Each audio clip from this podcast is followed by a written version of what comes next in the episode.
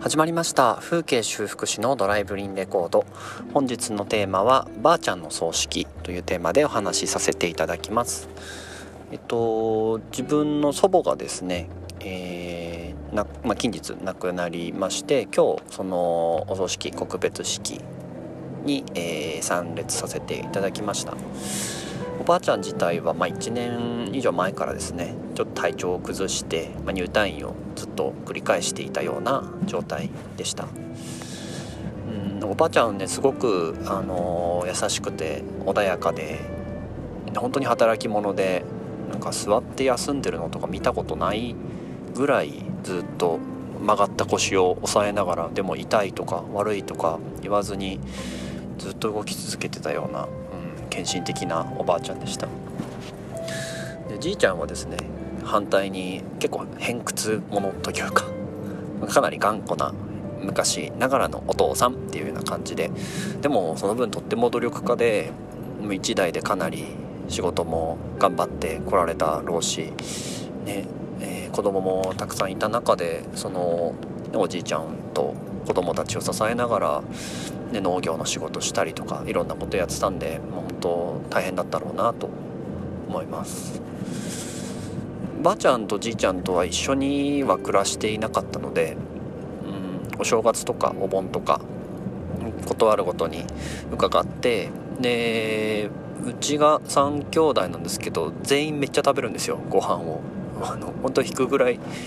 ね食べちゃうのでまあでも本当そのいっぱい食べてくれる姿孫たちがいっぱい食べてくれる姿を見てなんかねすごい喜んでくれてどんどんいっぱい食べろもう食べてるのにあのおかず作りにばあちゃん台所行っちゃってとかそのばあちゃんが台所でご飯作るのをね止めに行ったりとかしてました。でまあ、猫は嫌だって最初言ってたんですけどうちが結構お父さんがねあの捨て猫拾ってきては周辺の猫が集まり集まってきてその子たちがまた子供を作ってそれをうちで育てるみたいなサイクルをずっとねやってたんですけど、ね、で、まあ、ばあちゃん家にも猫飼ってよってまた生まれたからっていう話をずっとしてたんですけどずっと嫌がってて。でもねある時僕が結構大人になった頃ぐらいにある時やっと折れてくれてじゃあ分かった1匹なら預かるよというふうに言ってくれてですね。トラ君っていう男の子結構ね大きめな男の子だったんですけど。そうその子を飼ってくれることになりまして。で最初はねすごいね生き物なんてみたいな感じだったんですけどその年とか翌年とかそこからずっと毎年行くごとにですねもうめちゃくちゃ可愛がっててもう空がいない生活は考えられないみたいな感じですごくお世話してくれてました、ね、残念ながらトラは、ね、結構前に亡くなっちゃったんですけど、ね、最後のところまでしっかり見とってくれていたので、うん、トラも幸せだったし、ね、じいちゃんばあちゃんもすごくいろいろ愛情を注いでくれていたなと思います。でまあ、その1年ぐらい前に体調を崩して入退院を繰り返すようになっちゃったんですけどちょうどその前ぐらいに僕があの地元の山の方でですね友人と一緒にゲストハウスをやっててゲストハウスの裏に田んぼがあったんでそれを現地の人にお借りして自分たちであの田んぼで稲作やってたんですね。でその田んぼを耕すトラクターとか収穫したその稲を乾燥させる乾燥機とかそういうのをじいちゃんばあちゃんのお家に行って借りてましたで一緒に住んでなかったんでそんなに頻繁に会うこともなくて本当正月とお盆ぐらいだったんでうん結構でも借りるってなったらその時期ね何回も何回も何回も通うんででも何回通っても顔を見せるたびに喜んでくれたりとかねしたんでやっとねこれから毎年会っていろいろ会話もできてでするのかななんて思ってたんですよ。うん、けどねそんなさなかで容体が悪くなっちゃって、まあ、病院は何だろう親族でも中入れないような状態だったんで最後は会えずそのまま今日っていう感じでした。僕は結構あの両親もそうですしおじいちゃんおばあちゃんたちも若くして結婚してるので祖父母が亡くなるっていうのが父方母方含めて初めてなんですねで初めてだからもうてっきりむっちゃ泣くんやろなと思ってたんですけどぱり、まあ、1年以上前から体調がっていう話も聞いていたしあとは今日その久しぶりに会ってみてもうものすごく痩せこけていたんですね。痩せこけてこけていたっていうと言い方は失礼だけど僕が知ってたおばあちゃんとはもう髪もすごい白髪になっていたしすごく細い腕になっていたし、姿が違いすぎたからなのか全然想像できなくて、うん、どんな大変な1年を過ごしたんだろうな病床ではどんなことを思ってたんだろうなって考えることしかできませんでしたね。で、